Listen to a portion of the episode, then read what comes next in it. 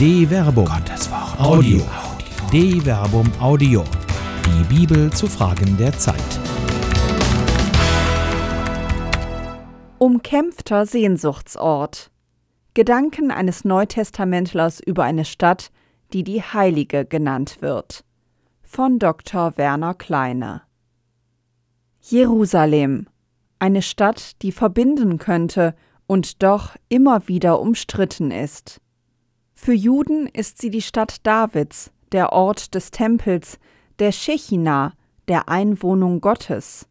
Für Christen der irdische Ort, an dem Jesus am Kreuz starb, sich als Auferstandener zuerst seinen Jüngern offenbarte, die hier auch den Heiligen Geist empfingen. Für Muslime ist sie einfach Al-Quds, die Heilige, die im Koran als ferne Kultstätte bezeichnet und als Ort der mystischen Himmelfahrt Mohammeds verehrt wird. Jerusalem könnte die drei abrahamitischen Religionen verbinden, ist aber doch immer wieder der Ort blutiger Auseinandersetzungen. Wer das Heilige besitzen will, macht vor denen, die den Heiligen suchen, nicht Halt. Jerusalem, die Heilige, der Sehnsuchtsort der vielen, ist für allzu viele immer wieder zur Versuchung der Bemächtigung des Heiligen geworden. Die Geschichte von Juden, Christen und Muslimen ist voll von Waffengängen, Niederlagen, Wiedereroberungen, Vertreibungen und der wohl kaum zu stillenden Sehnsucht, in der Heiligen den Heiligen endlich begreifen zu können. Vor allem die innere Mitte der heiligen Stadt, der Tempelberg, wird immer wieder zum Stein des Anstoßes. Der Ort des Kotel, der Klagemauer, die als westliche Stützmauer am nahesten am Allerheiligsten des Tempels war und die Al-Aqsa-Moschee auf dem Tempelberg, für Muslime das drittwichtigste Heiligtum nach der Kaaba in Mekka und der Prophetenmoschee mit dem Grab Mohammeds in Medina, wird von beiden Religionen beansprucht. Jedenfalls sind die Konflikte um den Zugang zum Tempelberg mitursächlich für die Angriffe der palästinensischen Hamas auf Israel aus dem Gazastreifen und dem daraus folgenden kriegerischen Konflikt, der am 10. Mai 2021 begann und am 21. Mai 2021 mit einer Waffenruhe vorläufig endete. Wenn es um die innersten Bindungen geht, die Religion, das, was dem Menschen Halt gibt, besteht offenkundig immer und zu allen Zeiten die Gefahr, dass Menschen die Sache Gottes selbst in die Hand nehmen. Wo ist der Tempel? Offenkundig ist es ein zutiefst menschliches Bestreben, den Heiligen im wahrsten Sinn des Wortes zu begreifen. Der Heilige soll irdisch dingfest gemacht werden – ein Gedanke, der wenigstens dem christlichen Glauben eigentlich fern sein sollte. Schließlich schreibt Paulus schon wenige Jahre nach Kreuzestod und Auferstehung Jesu Christi an die Gemeinde in Philippi Das also wollen wir bedenken, wir Vollkommenen. Und wenn ihr anders über etwas denkt, wird Gott euch auch das offenbaren. Nur müssen wir festhalten, was wir erreicht haben. Ahmt auch ihr mich nach, Brüder und Schwestern, und achtet auf jene, die nach dem Vorbild leben, das ihr an uns habt. Denn viele, von denen ich oft zu euch gesprochen habe, doch jetzt unter Tränen spreche, leben als Feinde des Kreuzes Christi. Ihr Ende ist Verderben, ihr Gott der Bauch und ihre Ehre besteht in ihrer Schande. Irdisches haben sie im Sinn. Denn unsere Heimat ist im Himmel. Von dort her erwarten wir auch Jesus Christus, den Herrn, als Retter, der unseren armseligen Leib verwandeln wird in die Gestalt seines verherrlichten Leibes, in der Kraft, mit der er sich auch alles unterwerfen kann. Philipper Kapitel 3, Vers 15 bis 21. Der irdische Ort des Tempels des Heiligen verlor für die frühen Christen an Bedeutung. Zwar heißt es von dem weiter in Jerusalem residierenden Zwölferkreis und der Jerusalemer Urgemeinde, dass der Tempel ein fester Bezugspunkt war, so heißt es in der lukanischen Apostelgeschichte. Tag für Tag verharrten sie einmütig im Tempel, brachen in ihren Häusern das Brot und hielten miteinander Mahl in Freude und Lauterkeit des Herzens. Apostelgeschichte Kapitel 2, Vers 46. In der antiochenischen Gemeinde aber entwickelt sich eine neue theologische Erkenntnis. Basierend auf der Erfahrung des Heiligen Geistes, der als göttlicher Hauch, Wind, Energiesturm im Menschen selbst atmet und ihn belebt, reift der Gedanke, dass der Mensch selbst Wohnsitz Gottes und damit ein Tempel ist. Das hat nicht nur praktische Folgen für jene Juden in Antiochia, die an die Auferstehung des Gekreuzigten glaubten. Sie befreiten sich gewissermaßen von der Orientierung zum Jerusalemer Tempel. Mehr noch, sie erkennen, dass Gott in allem ist, was atmet. Mithin können also nun auch Nichtjuden zur Verehrung des Heiligen gelangen und zum Volk Gottes gehören. Es ist der Beginn der Heidenmission, deren Verkündigung wohl nicht ohne Grund immer wieder auch auf die Tempelmetaphorik rekurriert. So kommt Paulus als uns bekanntester Vertreter der antiochenischen Theologie im ersten Korintherbrief gleich mehrfach auf die Tempelmetapher zu sprechen. Etwa, wenn er mahnt: Wisst ihr nicht, dass ihr Gottes Tempel seid und der Geist Gottes in euch wohnt? Wer den Tempel Gottes zerstört, den wird Gott zerstören. Denn Gottes Tempel ist heilig, und der seid ihr. 1 Korinther Kapitel 3, Vers 16 bis 17. Etwas später verwendet er diese Metapher abermals, um die Konsequenzen des Umgangs mit Prostituierten aufzuzeigen. Oder wisst ihr nicht, wer sich an eine Dirne bindet, ist ein Leib mit ihr, denn es heißt, die zwei werden ein Fleisch sein. Wer sich dagegen an den Herrn bindet, ist ein Geist mit ihm. Meidet die Unzucht. Jede Sünde, die der Mensch tut, bleibt außerhalb des Leibes. Wer aber Unzucht treibt, versündigt sich gegen den eigenen Leib. Oder wisst ihr nicht, dass euer Leib ein Tempel des Heiligen Geistes ist, der in euch wohnt und den ihr von Gott habt? Ihr gehört nicht euch selbst, denn um einen teuren Preis seid ihr erkauft worden. Verherrlicht also Gott in eurem Leib. 1 Korinther Kapitel 6 Vers 16 bis 20. Das ist nicht nur eine Mahnung, es ist auch eine hohe Wertschätzung der Leiblichkeit, gerade auch der fleischlichen Leiblichkeit. Man darf als Christin und als Christ den eigenen Körper nicht geringschätzen. Es ist ein Ort, in dem Gott Wohnsitz nimmt, eben ein Tempel des Heiligen. Der menschliche Leib ist ein Heiligtum. Das aber hat ethische Konsequenzen für den zwischenmenschlichen Umgang, denn auch die anderen sind Tempel des Heiligen. Daraus ergibt sich der ethische Impuls der Nächsten, aber auch der Feindesliebe. Der Feind mag Feind bleiben.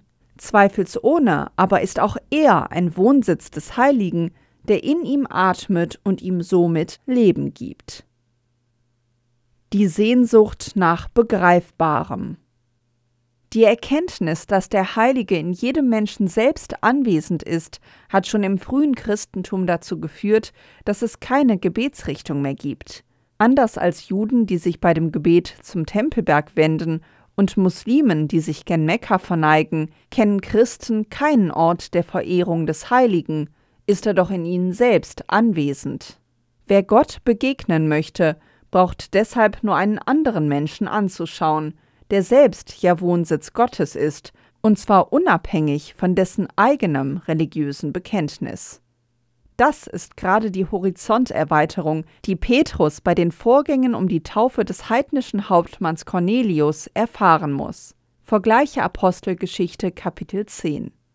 Und trotzdem pilgern jährlich Hunderttausende Christinnen und Christen zu den Städten der heiligen Ereignisse in der heiligen Stadt. Trotzdem wurden ganze Kreuzzüge veranstaltet, um die heiligen Städte zu befreien, um den Preis der Vernichtung zahlloser Tempel des Heiligen Geistes. Fast möchte man die zahllosen christlichen Pilger, die wohl hoffen, in der heiligen Stadt dem Heiligen näher als anderswo zu sein, jene Frage stellen, die Jesus den Jüngern des Johannes stellt. Was habt ihr denn sehen wollen, als ihr in die Wüste hinausgegangen seid? Ein Schilfrohr, das im Wind schwankt? Oder was habt ihr sehen wollen, als ihr hinausgegangen seid? Ein Mann in feiner Kleidung? Siehe, die fein gekleidet sind, findet man in den Palästen der Könige. Oder wozu seid ihr hinausgegangen? Um einen Propheten zu sehen? Ja, ich sage euch, sogar mehr als einen Propheten. Dieser ist es, von dem geschrieben steht, Siehe, ich sende meinen Boten vor dir her, der deinen Weg vor dir bahnen wird. Amen, ich sage euch, unter den von einer Frau geborenen ist kein größerer aufgetreten als Johannes der Täufer, doch der Kleinste im Himmelreich ist größer als er. Seit den Tagen Johannes des Täufers bis heute wird dem Himmelreich Gewalt angetan, und Gewalttätige reißen es an sich. Denn alle Propheten und das Gesetz bis zu Johannes haben prophetisch geredet. Und wenn ihr es annehmen wollt, er ist Elia, der wiederkommen soll. Wer Ohren hat, der höre. Matthäus Kapitel 11, Vers 7 bis 15. Ort der Entscheidung. Zweifelsohne aber spielt Jerusalem im Leben Jesu selbst eine zentrale Rolle. Und das nicht nur, weil es der Ort seiner Kreuzigung und seiner Auferstehung ist. Er selbst weiß um die Bedeutung der Stadt, die schon für viele vor ihm zu einem Ort der Entscheidung wurde. Nicht ohne Grund enden die matthäischen Wehereden gegen die Pharisäer mit einer Klage über Jerusalem. Jerusalem, Jerusalem, du tötest die Propheten und steinigst die Boten, die zu dir gesandt sind. Wie oft wollte ich deine Kinder sammeln, so wie eine Henne ihre Küken unter ihre Flügel nimmt, aber ihr habt nicht gewollt. Siehe, euer Haus wird euch öde gelassen, und ich sage euch, von jetzt an werdet ihr mich nicht mehr sehen, bis ihr ruft, Gepriesen sei er, der kommt im Namen des Herrn. Matthäus Kapitel 23, Vers 37 bis 39. Das Schicksal eines Propheten kann aus dieser Sicht nur in Jerusalem vollendet werden, und es wird kein einfaches Schicksal sein. Jesus wusste, was seine Entscheidung nach Jerusalem zu gehen bedeutet, wie die kurze Replik bei Lukas zeigt. Der Menschensohn muss vieles erleiden und von den Ältesten, den Hohepriestern und den Schriftgelehrten verworfen werden. Er muss getötet und am dritten Tage auferweckt werden.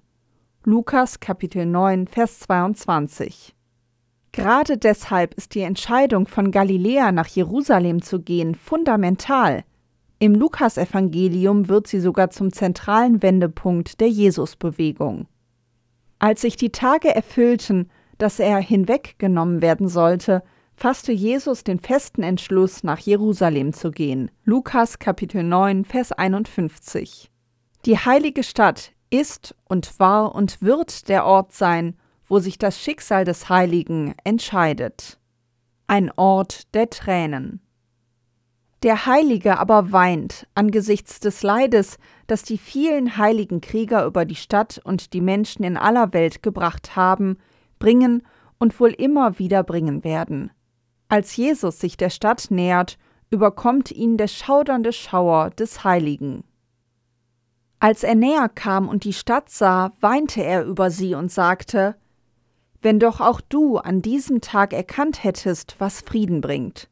Jetzt aber ist es vor deinen Augen verborgen, denn es werden Tage über dich kommen, in denen deine Feinde rings um dich einen Wall aufwerfen, dich einschließen und von allen Seiten bedrängen. Sie werden dich und deine Kinder zerschmettern und keinen Stein in dir auf dem anderen lassen, weil du die Zeit deiner Heimsuchung nicht erkannt hast.